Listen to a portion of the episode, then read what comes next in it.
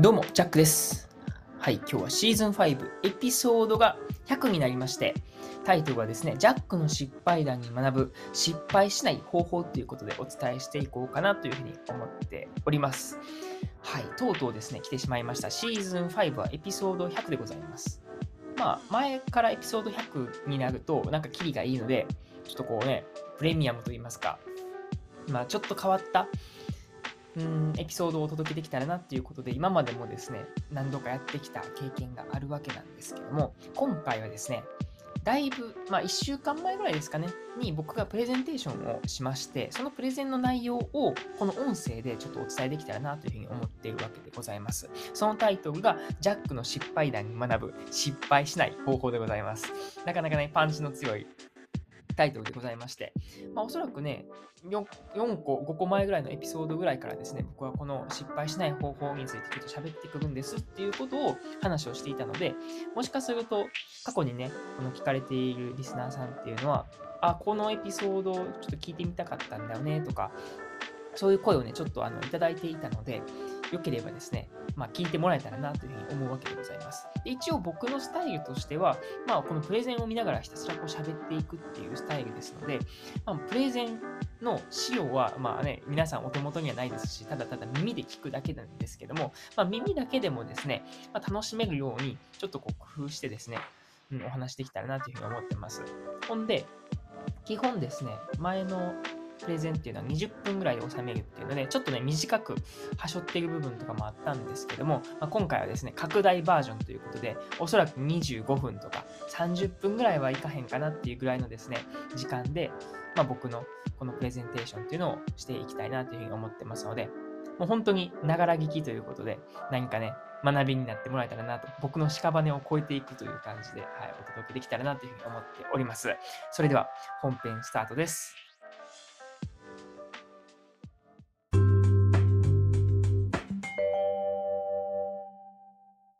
はい。ということで、早速始めていきましょう。ジャックの失敗談に学ぶ失敗しない方法ということでね、なかなかキャッチーなタイトルなんですけども、えーしばしお付き合いください。それでまず、初めにということでね、ざっくり自己紹介をね、ちょっとしようかなというふうに思ってます。はじめましての方ははじめまして。まあ、これを聞いてくださっている皆さんもしかすると、はじめましてではないのかもしれませんけども、一応ですね、自己紹介ということで、ジャックと申します。どうぞよろしくお願いします。そしてですね、僕のま経歴をざっくりとここでお話をしていくんですけども、まず僕はですね、近畿大学農学部というところにですね、あ大学は、えー属しておりまして、そして、えーとまあ、教職課程ですね。あの学校の先生になるためのあの課程っていうのをこの修了しております。で今はこうやってちょっとねこうイラストであったりとかそれこそポッドキャスターみたいなのもこうやってやってるからねあれ全然農学部とはかけ離れたところやってますやんってことなんですけどもまあそれも詳しくはねお話しするとして。そしてその後ですよね大学を卒業してからはこのフリーランスのノマド生活っていうことで今はねデンマークのはい、ゲントフテというところでですね、お届けしておりますし、で、あともう1週間、2週間後ぐらいには僕はね、オランダ行きじゃないわ、オランダ行ったら戻ってまうわ、えーっと、ポルトガルですね、はい、ポルトガル行きが決まったりとかっていうことでございます。そんなノマド生活を送っております。まあ、そのね、主軸、僕のこのフリーランスなんですよね。事業のメインとしてはビジュアルシンキングっていうね、ものをやっています。まあ、人のお話であったりとか、アイデアっていうのを可視化するっていうところからコミュニケーションが生まれたりとか、まあ、アイデアが、ま、ひらめきやすくなったりとかっていう部分のお手伝いをしているわけでございます。まあ、具体的にはですね、あの、まあ、企業様のこのウェブセミナーっていうんですかね、はい、オンラインの動画っていうのを、まあ、いただいて、それを1枚の絵にまとめるであったりか、うん最近はですね、海外展開もしております。また詳しくはそれ話したいな、はい、とかとかやっておりますし、ああとは今これですよね、まさに今、ポッドキャストも配信しておりまして、もうこれは僕の広報宣伝と言っても過言ではないと思ってます。で、僕はポッドキャスターとしてね、名乗ってやっているわけでございますし、あとね、日本にいた時はですよね、あの、何回かですね、この外部講師として、あの名古屋のですね、あの私立中高一貫校のところでこのキャリア講演講師なんかもさせてもらったりとかですね、まあ、幅広く、まあでも教育っていう部分に結構僕は主軸を置いてやってるのかなというふうに思っているわけでございます。結局このビジュアルシンキングなんかもね、こう人が関わっていくためのツールであったりとか、ポッドキャストなんかも人に何かこうメッセージを届けるものであったりとか、で外部講師を通して、まあ若い子たちですよね、まあ僕らよりもさらに未来ある子たちにですね、何かこれからのキャリアとかもなんかお伝えできたらなっていうふうに思っているわけで、結構僕は人にフォーカスしているような、うん、この事業をしているんだろうなっていうふうに、まあ、客観的に思いますよね。はい。そして趣味はですね、このギターの弾き語りとかですね、あとはコーヒーですね。コーヒー大好き人間でございました。え、ございましたって格好系になってるんですけども、実はそのポッドキャストの今こうやってね、次どこラジオっていうふうにやってますけども、前回っていうかね、名前が旧タイトルはですね、ジャックの弾き語りラジオっていうことで、もうその ギターを弾くとコーヒーの豆を弾くっていうのが書けてますし、それこそね、オープニングの工具なんかもね、このコーヒーの音からスタートしているぐらいなので、やっぱり僕の、まあ、なんだろうな、このライフスタイル、一日の始まりなんかもコーヒーから始まっているっていうところで、まあ、そこのコンセプトもこう踏まえてですよね、このポッドキャストの冒頭部分にこのコーヒーを入れるっていうね、このアクションも音で楽しんでもらっているわけでございます。そして料理とかも好きですね。なんか僕はとりわけ好きだったかっていうと、まあもちろんそうなんですけども、やっぱり周りを見ていく中で、あ、自分ってやっぱり料理好きなんだなっていうね、なんか自分で作るとかが基本好きなんだなっていうことがわかるわけでございます。そしてね、なんか次のスライドはですね、まあこれは絵を見ないとわからないっていう部分なんですけども、まあせっかく僕はね、このデンマークでもう約10ヶ月ですよね、過ごしているので、まあ、デンマークの日常みたいなのをですね、写真をね、貼っているっていうスライドになってまして、もう左から順番に行くと、あのフォルケホイスコーレっていうね、あの学校での生活からですね、コペンハーゲン中心地での本当に街並みが日々の、なんだろうな、あの日常をただただ写真撮ったらあいい感じになるやんっていう部分とかね、うん。あとはコーヒーなんかもですね、また また話になるんですけども、コーヒーなんかも、あの、何ですか、あの、キッチンカーみたいなのね、売ってたりとかしますとかね。そして真ん中からね、右に移るにあたって、今の日常ですね。うん。ゲントフテという田舎に、田舎って言ってもね、コペンハーゲン市内なので、結構あの、なんだろうな、近い、アクセスもいいし、かつそんなに人も多くないっていうので、めっちゃいいところですね。うん。で、僕のすぐ横にね、教会があって、よく、え、ー、と、定時になると、鐘が鳴ってるんですけども、ね、一回そこにお邪魔したらね、本当にあのドラクエの世界観みたいなね、セーブポイントみたいな感じでしたね。とかとか。あと、まあ、美術館行きましたよとか、まあ、あとは本当にザ日常っていうことで、僕が毎日ね、散歩しているあの湖のコース、そして毎日作業させてもらってる、まあ、徒歩1分圏内の図書館とかね、はい、その辺を映しているわけでございます。はい、なかなかな、えー、ボリューミーな感じでございまして、これ30分でいける？ちょっとこうなってきたな。実はね、これ、ポッドキャスト30分までしかね、これ、あの、何ですか？収録できないので、30分まで絶対収めます。はい。でないとね、僕の努力の、はい、泡になってしまうということでございまして、はい。今日のテーマですね。はい。失敗っていうことなんですけども、はい。ここで皆さんに問いたいんですよ。はい。皆さん失敗したことってありますか？っていうね、部分ですよね。もしかするとね、あの、最近失敗してちょっとね、こう、なんか、苦虫をかじ、ね、こう、噛み、ね、噛み砕く、紙、踏み潰すじゃないな。だから最久しぶりというかね、使い慣れない言葉を使うと、ここまでちょっとどもっちゃうっていう感じですけども。はい。まあ、ちょっとね、苦い思いをした経験もあるだろうなっていうふうにも思いますし、まあ、失敗ってそもそもどういうものを失敗って言うんだっけとかね、失敗した時どうだっけとか、またまた失敗した人を見た時とかね、はい、どういう感情になるのかなとかね、どういう対処するんでしょうかとかね、まあ、失敗をそもそもどう扱いますかとかね、いうのをちょっとね、念頭に置いて今日はお話聞いていただけたらなと思いますし、今回のテーマにもあるね、失敗しない方法なんて、え、失敗しない方法なんてあるんですかと、なんか耳のいい話なのかっていうところですけども、果たしてどんな失敗しない方法があるのかっていうところですね、ちょっとね、楽しみに聞いてもらえたらなというふうに思ってます。そして今回のこのね、プレゼンの構成なんですけども、もう3部作になっているんですね。まず一部がですね、この僕の体験シェアっていうのがあるんですよね。あの失敗談と学びっていうのをですね、計3セットずつこうお届けするっていうものがあります。はい、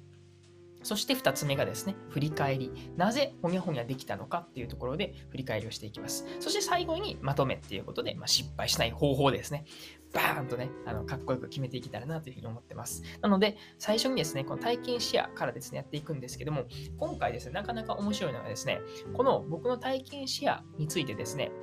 ポッドキャストの音声をですね、埋め込んでるんですね。なので、ポッドキャストの過去の僕のですね、音、声を聞きながら進んでいくという、そんなスタイルになっております。では、まず体験シェア1つ目なんですけども、失敗談ですね。教育実習編っていうのがあります。はい、このポッドキャストではかなりね、まあ、おなじみのものなんですけども、はい、教育実習編でのやらかしエピソードっていうのがここでは語られてますので、2020年のですね、多分5月20日あたりのジャック君にバトンタッチしていこうと思っております。それでは、このジャック君、どうぞよろしくお願いします。そんな緊張というか、全然できないっていうのはなかったですし、まあ、バイトでやってるように、いつも本人なので、教育実習も、まあまあいけるっしょみたいなことを思っていました。で、いきなり解説授業っていうのをね、することになってやったんですけども、それがね、うまいなと思ったんですよ。ミスのオンパレード、小さなオンミスから、なんか大きなミスまでをして化しました。最初ね、あの授業の前に、先生にね、教科書の先生に廊下に出されて指導っていうことがあって、怒られちゃったんです。校長先生が、いやし、ちょっと校長してきてもらえるっていう言われたんですね。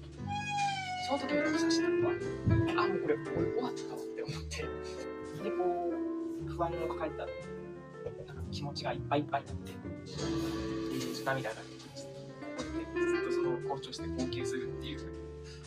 一日だって、そこで、教育実習最後の授業っていうのは実験だったんだけども、まあ、結局それもね、うまいこといかなかったんですよ。今までないって言われて、前代未聞なことって言われて。はい、前代未聞な、はい、まあ、教育実習編だったということでございまして、はい、まあ、ざっとまとめますとね、まず集団授業っていう話をしておりました。まあ、これはですね、僕がアルバイトで、このね、塾講師っていうの経験があったので、特にこの集団授業ですね、クラスを持って授業をするっていう経験があったので、まあ、言ってしまえばね、もう教育実習もね、言ってしまえばバイトでやってたようなことをやるわけですから、まあ余裕っしょということでね、もう鼻をね、伸ばしに伸ばしきっていったわけでございます。しかしですよね、はい、あれ、こんなはずじゃっていうところで思うようにね、授業が作れない。まあ、その授業の立ち振る舞いはどうかっていうと、なんですけども、そもそもそのね、教育実習でやるなんですかね、教科の指導案っていうものをね、作るんですけども、その授業作りっていう部分にもう大苦戦してしまうとございます。そして最後の言葉にもありましたね。君のような実習生は初めてやっていうことでね、指導案を完成できずに研究授業に挑んでしまってね、この研究授業ってね、言ったら最終テストなんですよね。だから最終テストやのに、その最終テストに出てくる問題を解かずにやってきちゃったみたいな、それぐらいの、えー、えぐいことをしております。前代未聞でございました。そして、えー、まあ、そこからですね、学んだっていうことが次の、えー、まあ、試合になっております。ここも、はい、教育実習編でございまして、過去のジャック君にもバトンタッチしていきましょう。まあ、これから何が学だかもう何事も謙虚さって大事だなって改めて感じました。で、あと、その何がその、ね、この天狗にさせたのか、そのしょうがないかっていうのは、その塾講師でやってた教育のあり方と、まあ、学校の先生がやる教育のあり方っていうのの違いっていうのに気づけたっていうのは大きいと思います。で、もう一つのことにとらわれ、広い視野を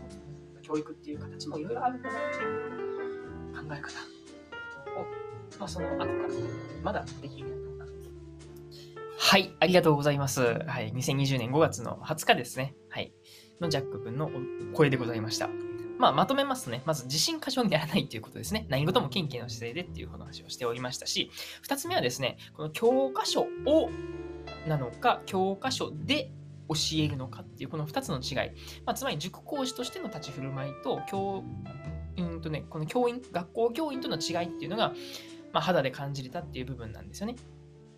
そして3つ目が生徒たちに寄り添うっていうところですね。まあ、なんだかんだこのボロカスになりながらでもあったんですけども、まあ、最終的にはね、すごいこの、なんだろうな、まあ、人情になんかなってなのかわかんないですけども、まあ、生徒たちにね、このサポートしてもらったとかね、もう研究授業も僕のその 授業はもうボロクソだったんですけども、生徒がなんかね、支えてくれるっていう、なんか生徒も一緒にこう作ってくれるみたいな、そういう一体感が生まれたっていう部分があって、はい。まあ、ところからですよね、まあ、まとめて、やっぱり学校教育、まあ、塾講師でもこう違うわけですから、いろんな教育のあり方があるんだろうなっていうところで、そこからですよね、僕は、この僕のありたいとか、その、何て言うのかな、手段としてやっていきたいアプローチの仕方、教育の在り方って何なんだろうなっていうのを考えるいいきっかけになったわけでございます。そして次のスライドでございます。はい、次はですね、はい、体験談2つ目でございます。はい、失敗談から始まるんですけども、これは親子問題編です。別に失敗かどうかっていうとね、ちょっとハテナなわけですけども、今から思ったらね。まあでも過去のね、2021年4月の1日にですね、ジャック君はこのように言ってますので、これも聞いてもらえたらと思います。それでは、どうぞ。まあ、親にはですね、まずデンマークは諦めましたというふうに宣言をしました。そして、えー、名古屋にてこうインターンするから、名古屋に行ってきますっていう話をしています。はい。デンマークについてはですね、もうほぼ、えー、まあ、理解を示してくれていないという部分でした。はい。ですし、まあ、そもそもこう価値観が今すれているっていう中で、まあ、話しても正直こう無駄な部分があるなっていうふうに感じたので、もう無断結婚しようというふうに考えました。やっぱりこう実家にいると、うん、まあ、すごい病んでました。はい。なので、一刻もちょっと環境を変えないと自分が死ぬなっていうふうに思っていました。はい。このままだったら多分自分、ほんまに精神的に、はい、死んで、死ぬだろうなということで、はい。えー、急遽、はい。移動したわけです。はい。ということで、まあ3つですね、ポイントを押さえますとですよね。まず、親がドリームキラーかとね、課してしまいましたっていうことでございます。まあ、これはですね、僕が初めての海外経験っていうのが、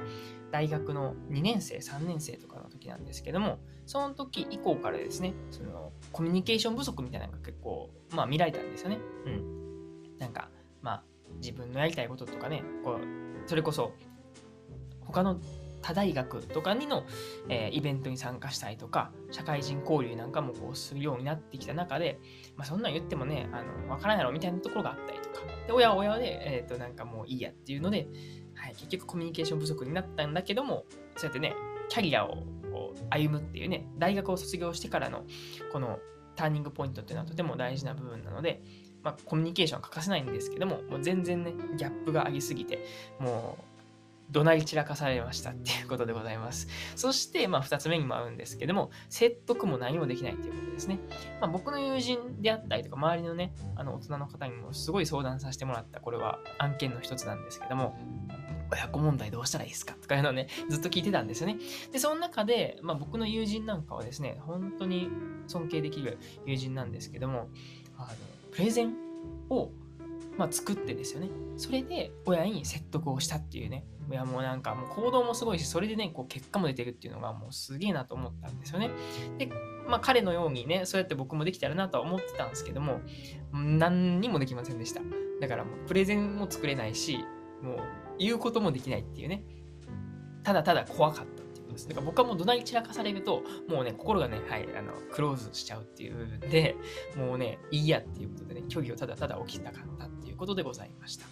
そして3つ目ですね。はい、この嘘をついたっていう部分でございます。これはですね、まあ、安心させる優しい嘘っていうふうに僕は言っているんですけども、まあ、このね、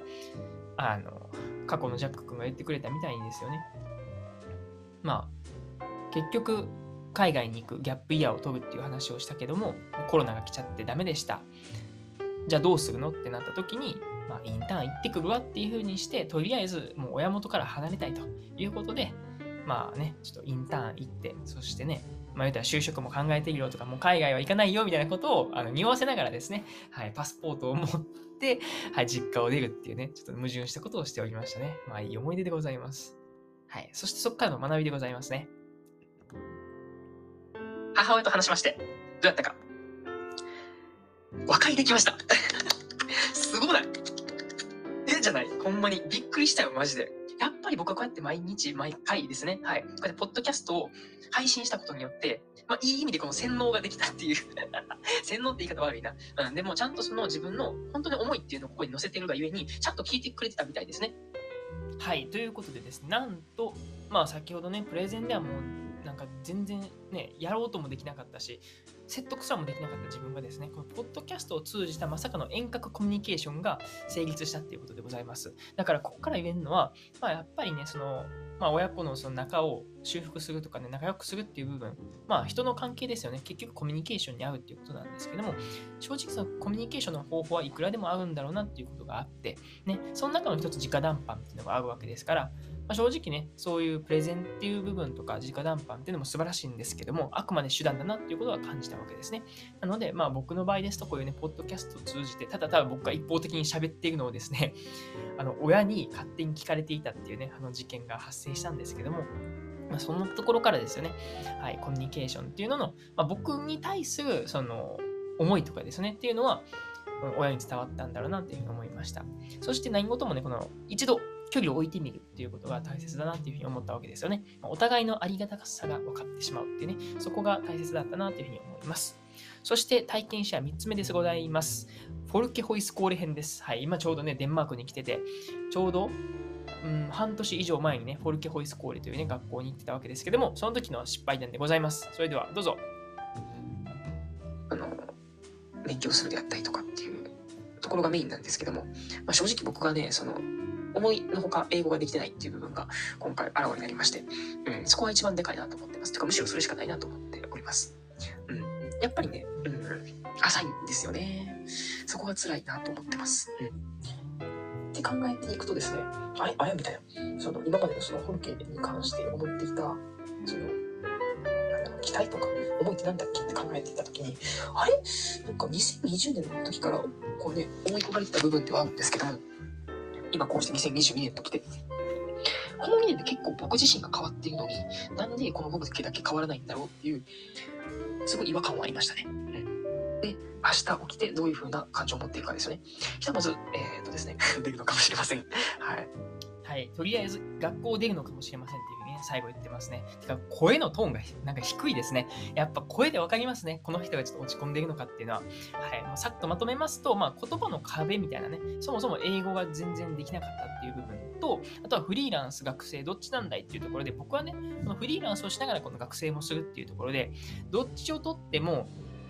悪いことが起こってしまう。どっちをとっても、うん、なんか、うまいこといかないっていうことがありました。ね、学生を取ると結局フリーランスでやりたいことっていうのもできないですし、フリーランスを取ると今のこのフォルケホイスコーレの時間っていうのも、えー、楽しめないっていう部分で完全に目的を見失ってしまいました。そこがなんでかっていうと2020年の僕が行きたかったところだからなんじゃないかなっていうふうに思ったわけですね。そして学びでございます。自分のそのやっていきたいことっていうのがちょっとこうずれてるなっていう部分を感じたりとかどっちに行ってもなんかこうマイナスを感じてしまうみたいな部分があったので、まあ、改めてねこのことわざにもあるようにね鉄は熱いうちに早く打てというような言葉があるようにですよねやっぱりこのねうん、何事も、あ、これやってみたいなと思うときにすぐやるっていうのが一番いいなと思いました。後々やっていくっていうのは、何のメリットもないことはないですけども、やっぱりその当時に何かしらこうセンスが、ね、この感覚があって、足を運ぼうとしたわけなので、まあ、今回はね、このコロナっていうね、結構世界を揺るがすようなこともあったっていうのは一つあるんだけども、まあ、それを置いといてですよね、やっぱりこう、自分がこれやってみたいなと思った時にすぐやるっていうのが、うん、めっちゃ大事なんだろうなっていうことをもう出したいですね。とはいえでもね、この表現の力になんとか生き残ったっていう部分があって、うん、音楽っていうのはその言語を超えるっていうのは、一つね、こう実験して分かったことでもあります。はい。ということで、まあ、ここからの学びですよね。まず一つはね、やっぱ鉄は熱いうちに打てっていうことで、まあ、やりたいと思った時が、そのね、ピークなんですよねっていうことですよね。そして2つ目が最後らへんに言ってたね、表現の力っていうのはね、この言語の壁をも超えるよねっていうところでございました。はい。そんな感じで体験シェアを終えたわけなんですけども、なんでね、結構ね、ちょっとこう、胸をちょっとこう、痛めるような失敗をもうこれ以上にもやってきてるわけなんですけども、なんでこうやって学びにこの変換できたのかっていうとですよね、もう一つ、うーん例えばインタビューとかをされた時ですよね。その時に僕が絶対答えるんでしたら 言う言葉はですね、そこにポッドキャストがあったからっていうふうにね、はい、言うわけですよね。結局僕はポッドキャストを通して、そういう失敗談っていうのをこう学びに変えているなっていうふうに感じたわけです。はい、ここで出てきたキーワード、ポッドキャスト。まあ皆さんもこれ聞いてますからね、ポッドキャストについてっていうのはね、もう知ってますよっていうことが多いと思うんですけども、まあ、さっくりとですね、この補足情報なんかもしていこうと思います。まあ、ポッドキャストとはっていうところですよね。実はね、ポッドキャストってなんか iPod とブロードキャストの造語なんですよねっていうところとか、あとね、あのもう皆さんもね、ご存知の通り、ながら聞きができるっていうところとか、あとね、よくあの気になるお金についてなんですけども、日本では収益化はできてないんですけども、アメリカではね、実はもうポッドキャスターという仕事があって、年収33億円最大の方で稼がれている方がいらっしゃいます。ちなみに YouTuber は、えー、年収62億円ということで、まあ、倍近くあるんですけども、ちゃんとね、ポッドキャスターも稼いでるんですよね。で、まあ、日本へのその流行の波っていうのも、アメリカから基本やってくるっていうのがね、原理原則ですので、まあ、YouTuber っていうのがアメリカからやってきて、じゃあ次はポッドキャスターも来るんじゃないかなっていうこともちょっとね、考えたりしているわけです。そして、ポッドキャストのね、まあ、恩恵みたいなのをね、今回はいくつか受けたので、そこからですよね、僕はこの、え失敗しない方法みたいなところにたどり着いたのかなというふうに思ってますので、今回はですね、この、ま、振り返りということで、ポッドキャストの恩恵をいくつかですね、紹介してまとめに入りたいなというふうに思います。まず一つ目ですね、配信者側としてはですね、脳の外部ストレージっていうことを言っております。っていうのも、やっぱり今ね、こうやって、過去のジャック君にお話をしてもらったみたいに、思い出したい時にね、思い出せるんですよね。だから、感情を乗って、その時の記憶っていうのが追体験できるっていうのがすごいいいメリットだなというふうに思いますし、まあ、それを通してね僕が現在の僕がこう聞くわけですから内製のツールに最適っていうところです。はい、そして、ポッドキャストの恩恵2つ目。リスナーサイドはですね、ながら時間で聞けちゃうというところですね。まあ、これはもう言うまでもないですね。目の疲労はゼロですし、えーまあ、想像が膨らむ、まあ、聞く読書なんかも言われたりしますね。そして、対あなたによる親近感。特にポッドキャストはそうなんですけども、テレビとかはですね、視聴者の皆さんっていう風にして、この everyone なんですけども、やっぱね、このラジオっていうのはそこに聞いてるあなたっていうことで、すごいね、その親近感があるわけですね。本当にその耳をそば立ててこうね、あなたにき話しかけているようなものなので、とても濃いファンがね、集まってくれるっていう部分が、まあ、特徴やったりとかしますね。そして、ポッドキャストの恩恵3つ目っていうところで、ここがかなりのね、ポイントになってます。配信者側のメリットでございます。それは何かと言いますと、コンテンツ力と鬼のポジティブマインドでございます。はい、ここ脳筋なフレーズなんですけども、これ何かっていうと、やっぱりね、配信者としてこのコンテンツを作りたいっていう思いと、主人公がいるんですね。これはどういう2人かっていうと、まず1人目のジャックはですね、物語の主人公です。だから人生の苦楽をね、産地直送でお届けするっていうね、うわ、もう今日こんなことだってマジ辛いんですよっていうことをひたすら喋るわけです。そして2人目のジャックはですね、プロデューサーです。もう苦しい時こそですね、物語の見せ場っていうことでね、やっぱり映画とかでもですよね、このしんどい時があってこそのクライマックスっていうことで、やっぱね、暗い時とかね、そのしんどい時っていうのをプロデューサーはですね、たまらなくね、あの喜んじゃうんですね。そんなこともあって、ポジティブマインドが発生するっていうことでございました。はい、ということで、まとめに入ります。失敗したい方法。はい、ここまで聞いてですね、はい、皆さん予想はつきましたでしょうか？はい、僕の一つ、まあ、アイデア、結論ですと、失敗はします。なんですけども、変化するっていうことがお伝えできたらなというふうに思ってます。その時は辛いんですけども、後々になって学びとかね、この感謝に変わるよっていうのが、このね、失敗しない方法でございます。うん。でそもそも失敗はですね、みんなの誰かの栄養剤になるよっていうところもお伝えできたらなと思ってます。これは僕自身の体験でもそうですし、僕のリスナーさんからね、この、まあ、声をいただいたっていう部分でもあるんですけども、やっぱね、あの、ジャック君のその失敗談を聞いてね、なんか元気になれたよっていうことの声がね、結構あるんですよね。はい。だから、実は自分の失敗っていうのは誰かの栄養剤になってるよねっていう部分もそうですし、あとは、まあね、こうやって自分のなんかやるせなさみたいなのもね、感じるので、やっぱりね、人にシンプルに優しくなれるんじゃないかなっていうね、部分もあったりします。はい。そんな感じでですね、今回は失敗しない方法ということでね、ポッドキャストを通して、こうやってね、いろいろ内政とか自分のヒストリーを紡ぐことによって、はい、この失敗はするんだけども、この変化して、みんなの栄養剤になりたいとか、結局自分に、えー回り回ってこのね、帰ってくるんじゃないかなっていうことをお伝えできたらなというふうに思いました。30分ギリギリ、はい、でございます。まあそそしてね、はい。まあ、この最後のスライドはですね、まあ、僕のね、ポッドキャストの、はい、告知になっておりまして、まあ、皆さん聞いている方でしたらね、あの、いつもお聞きいただきありがとうございますっていうようなね、そんな感じなんですけども、もしね、あのフォローとかね、ボタンがあるんですけども、されていない方はですね、ぜひともフォローしてもらえたらなというふうに思いますし、はい、もうかなりの方がですね、今67人ぐらいですね、はい、方がフォローしていただいてて、なかなかね、ないですね。はい。大体フォローしている方っていうのはもう定期的に聞いてくださっているような、本当に、あの、なんですか、お得意様みたいなものなんですので、はい、ぜひともですね、はい、まあ、音声業界のヒカキン と言ってますけども、はい、一緒に見届けていただけたらなっていうふうに思っております。はい、そんな感じで、はい、このね、失敗しない方法っていうことを、はい、プレゼンテーション終われたらなというふうに思います。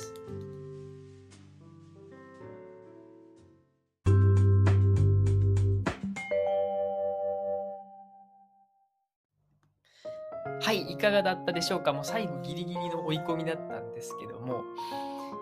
はい、まあ、失敗しない方法っていうことをお伝えしていきました。うん。まあ失敗はするんですけどね。うん、後々こう学びになっていく、深みになっていくっていうところですね。まあよく言われる格言であったりとか、ね、著名人の方も言われることなんですけども、まあ僕がこのポッドキャストっていうのを手段としてこう噛み砕いた時に出てきた言葉っていうのが、まあこんな形になったのかなというふうに思ってますので、はい。特に僕の場合ですね、もう日々日々がなんか挑戦になっているなっていうふうに思うので、まあそのね、挑戦していく中でもやっぱりね、あの、応援してるでっていう声とかもいただいたりとかね、本当にありがたいことに、あの人に支えてもらいながら生きてるなっていうふうなことはね、日々実感するわけで。うん。で、これでね、僕も言ったら自営業の端くれなわけですし、こうやってね、自分を使ってまあ、仕事をさせてもらっているっていう部分があるので、まあ、その時もやっぱりね、あの、ジャック君頼みたいんですよねっていう方がね、いらっしゃったりとか、ね、ちょっと新しいこういうプロジェクトがあるんだけども、参加してみないとかね、あの、会ってくれへんとかね、そういうこともすごいね、あの、増えてきていたりとかっていう部分で、結局ね、やっぱ人と、こうね、共存しないと生きていけないんだなというふうに思っているわけなんですけども、それはやっぱりね、こう、一度離れたことによって、うん、こうやってね、物理的な距離が今はもうね、明らかにあるわけですから、そういうところからですよね、うん、人のありがたさっていうのを感じるんだろうなっていうふうに思っております。はい。そんな感じでね、今日はもうシーズン5エピソード100でございましたし、うん、次どうなんだろうな。うん、まあ、まだエピソードは飛ぶのかもしれないです。だから、でも今の感じでやっぱ一区切りしたって感じなんですよね。ああ、終えたって感じなんですけども、うん、飛ぶのかもしれないし、このままね、エピソード100を通して次エピソード6に行ってしまうのかもしれない。でもなんかね、やっぱ寂しいですね。このシーズン5が終えるっていうのは。なんかいつもそうです。シーズンを終えるっていうのはね、結構寂しいんですね。うん。一区切り自分のショーが終わるっていう部分で。うん。ね、こうやってデンマークでもいろんな人にね、こう、合わせてもらったりとかね、いろんな人に助けてもらったりとかね、うん、たまには、たまには っていうかね、うん、警察にお世話になったりとかって、そういうね、なんかものも旅のなんか醍醐味になってくるのかなというふうにも思いますので、うん、またまたなんかね、振り返るきっかけなんかもあったらなっていうふうに思います。そしてね、まあ、今回こうやってね、音声を通してね、今回プレゼンテーションという形でやったんですけども、もしまた僕がですね、日本に帰ってきた際にですよね、なんかこうやって講演とかプレゼンテーションしてほしいよっていうことがありましたらですね、ぜひぜひですね、あの、お声かけいただけたらなというふうに思ってます。もう飛んで、はい、熱量高くですね、はい、お話できると思いますので、はい、その辺もお楽しみにしていただけたらなというふうに思っております。そして、またまた最近ですよね、僕がアンケートというかね、あのメッセージ、なんていうのかな、お便りですね。お便りをですね、ちょっと更新しました。うん。なので、まあ、Spotify 聞いている方とかね、このポッドキャスト聞いている方でしたら、概要欄にですね、またいつものようにポストのリンクが入ってますので、そこからですね、まあ、今日のこの感想もそうですし、何か最近ね、こういうことちょっと困ってますねんとか、なんかちょっとお話聞いてほしいですねんとかね、あの、何でも構いません。もう雑談でもいいですし、あの、なんかね、深いテーマから何でもですね、質問お待ちしておりますので、その辺もですね、インタラクティブにやっていけたらなというふうに思っております。はい、そんな感じで今回は失敗しない方法ということでね、お伝えしていきました。いかがだったでしょうか？はい、皆さんのね、ちょっとした、日常に溶け込んでね、ちょっとでもなんか日々がね、あ、まあ失敗してもいいんだなとかね、思えたりしたら、はい、僕はこうやって30分以上話した回がありますので、はい、届いていれば幸いです。今日はこの辺でお相手はジャックでした。またね。